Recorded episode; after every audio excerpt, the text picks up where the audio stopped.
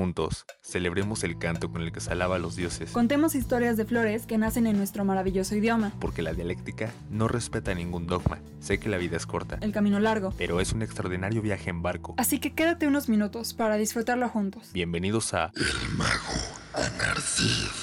¿Qué tal? Buenas, queridos hermanos y hermanas. Quizá este podcast no será lo que se espera por lo que han visto del título, pero yo jamás me acobardo cuando alguien me reta. Y sí, sí, sí, ya, la filosofía detrás de ser un naco y estúpido, inspirado en ese tan cagado comentario que alguna vez le hicieron a Cepillín. Comenzaré explicando en primer lugar que estoy totalmente en contra de utilizar la palabra naco, sobre todo cuando se utiliza de forma despectiva hacia alguien, puesto que en su etimología proviene del desprecio que tanto se nos ha infundado hacia las personas de bajos recursos. Nacido corriente es la palabra favorita para referirnos con desdén a las actitudes, gustos, comportamientos y formas de hablar que tienen las personas pobres. Claro, basado completamente en un estereotipo. Y ya sé, ya sé. Usamos naco como un sinónimo de vulgar. Pero no mamen, si le quieren decir a alguien vulgar, pues solo digan que está siendo vulgar y ya. Porque seguramente si alguien te dice, ay, no me vas a creer lo que me pasó hoy, Ana Pau. Estaba yendo hacia mi trabajo y en un semáforo un pinche naco le echó algo a mi parabrisas. Ay, no sabes, lo dejó súper sucio y todavía esperaba que le pagara. Ay, no, ya sáquenme de Latinoamérica. Pues a esa persona no le dirás que naca eres por vivir en un privilegio tan grande que no te permite ver la realidad de la desigualdad económica. Esos son whitesicans. Y no, a diferencia de la palabra naco, decirle whitezican a alguien no es clasismo a la inversa, dado que la clase alta, que en realidad ni son clase alta, son más bien clase media, nunca han sido discriminada, saqueada o expulsada de su lugar de origen, como les pasa a las poblaciones indígenas. Entonces, escupir en la calle, gritarle cosas a las mujeres, masticar con la boca abierta o hablar con la boca llena, o pelearte en las miches solo porque otro valedor ya le dijo hola a tu novia, te hacen ser vulgar, porque estás rompiendo con las convenciones del comportamiento social. No naciste corriente, porque de entrada absolutamente nadie decide dónde nacer, y por supuesto que nuestra personalidad está determinada por el ambiente en el que nos desarrollamos. Claro que se involucran más factores para determinar tu personalidad, pero ahora solo concentrémonos en el lugar de nacimiento. Si naces en un barrio, una colonia, una vecindad de bajos recursos, los comportamientos de esas personas claro que serán diferentes, porque su historia, sus experiencias, los han llevado a desarrollar su propio tipo de comportamiento y no exactamente está mal.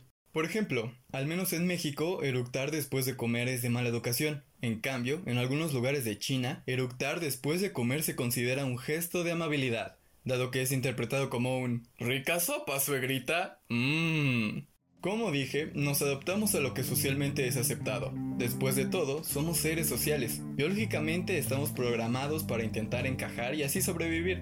Así que si tus amigos sueñan con comprarse su itálica y están trabajando por ello, y esa igualmente es una meta que tú quieres alcanzar, no te hace naco valedor. Porque una vez más, el consumismo nos hace a huevo apuntar a una vara más alta y soñar con Audis, carros deportivos. Lo cual tampoco está mal, pero si otra persona simplemente quiere un suru tuneado, no significa que sea mediocre o corriente. ¿Qué te hace ser naco entonces? Absolutamente nada, valedores. Aquí la pregunta correcta es, ¿qué te hace ser vulgar y cómo puedes corregirlo? Porque tampoco vayan a justificar su comportamiento desagradable por las condiciones en las que nacieron. Siempre se puede aprender y ser un mejor ser humano. Quizá la solución que varios ya están pensando es que se debe mejorar la calidad de la educación para que no haya más comportamientos desagradables en cada ámbito que se les ocurra. Y no exactamente. La educación sí es un pilar fundamental dentro del desarrollo social, pero definitivamente no es el héroe que acabará con los problemas del mundo, puesto que las instituciones moldean la educación a su favor. Además, bajo nuestro sistema económico actual, resolver la desigualdad económica es imposible. Se podría disminuir de varias formas, pero todo es tan dependiente de todo que verdaderamente todos los países del mundo deben colaborar, lo cual es muy fantasioso, claro está.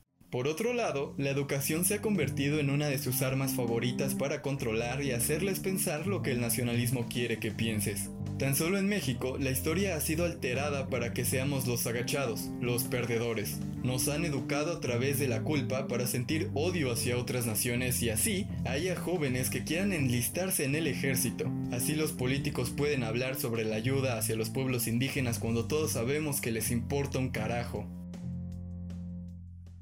¿De qué sirve mantenerme bien educado si de cualquier forma sigo doblegado por un sistema que no puedo cambiar? La educación institucional nos ha enseñado que Benito Juárez fue uno de los mejores presidentes de la historia, tanto es así que celebramos el día de su nacimiento.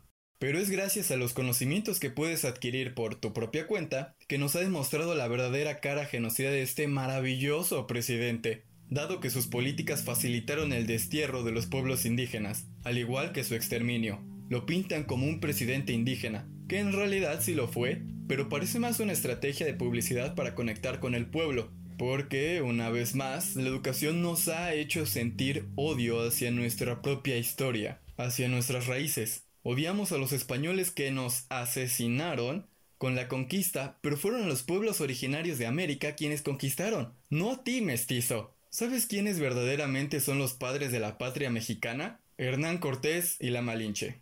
Valedor, para empezar, todo está mal desde que se dice España conquistó a México. Quiere decir, un país que no existe conquistó a otro país que no existe, o por lo menos no existían, porque en aquellos años se le conocía como el Reino de Castilla, por la increíble cantidad de castillos que había en la zona.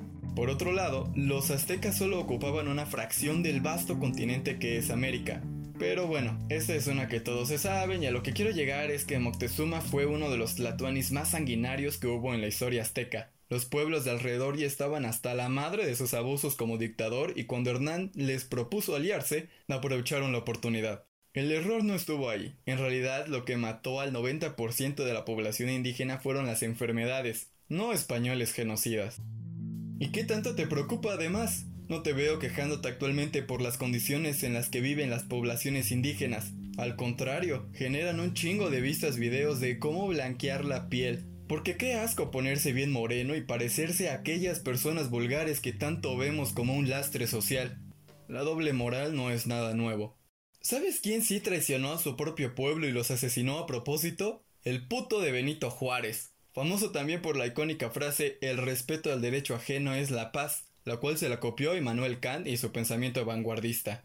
Créanme, a lo largo de la historia mexicana se ha repetido este caso una infinidad de veces, porque nos encanta verla como una novela, héroes contra villanos. Pero, ¿qué tanto es un héroe y qué tanto es un villano? Una vez más, todo es cuestión de perspectivas y quizá ese sea un tema para otro podcast. Es gracias al gran poder del lenguaje y la alteración de la historia por parte de las instituciones educativas que nos han creado una identidad completamente equivocada, celebrando la traición como nos matamos los unos a los otros y maldiciendo al progreso, como es el caso de la Revolución Mexicana. La verdadera revolución se encuentra en el cambio de las construcciones sociales a través del lenguaje y la dialéctica. Bien puedes aprender a leer y escribir por tu propia cuenta, Así que si la educación llega a ser remotamente el Superman que salvará al mundo, sería un héroe fascista, al mero estilo de Homelander. No seamos hipócritas, somos privilegiados por tener acceso a una educación institucional, pero eso no hace la diferencia realmente contra otra persona doblegada por el mismo sistema, que no tiene acceso a esta. Pero no me malinterpreten, la educación vaya que es importante, solo que no necesariamente todo depende de las escuelas o de la misma educación en sí resolviendo los problemas de los países. Tan solo vean al expresidente de Estados Unidos, Donald Trump. La educación no evita que seas racista, ser el presidente de una gran nación no evita que seas ignorante, así como su población. Ser un país de primer mundo no significa que no haya una clase baja, con alfabetas e índices de criminalidad alta en ciertas zonas pero la desigualdad social y económica ya será tema para otra ocasión. El amor a la sabiduría no es algo que deba aprenderse, sino desarrollarse e impulsarse para que nuestro razonamiento salga de los esquemas cuadrados institucionales y seamos nosotros quienes le demos una identidad nueva a la nación, sin tanta lástima hacia nosotros mismos, con perspectivas sociales mejores, sin acoso, racismo, machismo, clasismo o sexismo. Entonces no, no eres un naco y estúpido, puesto que es mejor utilizar la palabra vulgar y bien podrías tener comportamientos o pensamientos asquerosos siendo un virtuoso en la escuela. Tener un doctorado no te quita lo imbécil. Probablemente, todo depende de a qué nos refiramos, porque un ingeniero es un imbécil en temas sociales, así como un filósofo o un sociólogo no podría construir un auto, una máquina o una casa. Como ya he dicho anteriormente, todos dependemos de todos. El amor y respeto son fundamentales, y si no le sabes, no le muevas. De mi parte eso fue todo y nos vemos cuando se me ocurra algo bueno para decir, en el lado oscuro de la luna. Los amo y muchas gracias por escucharme, queridos hermanos y hermanas.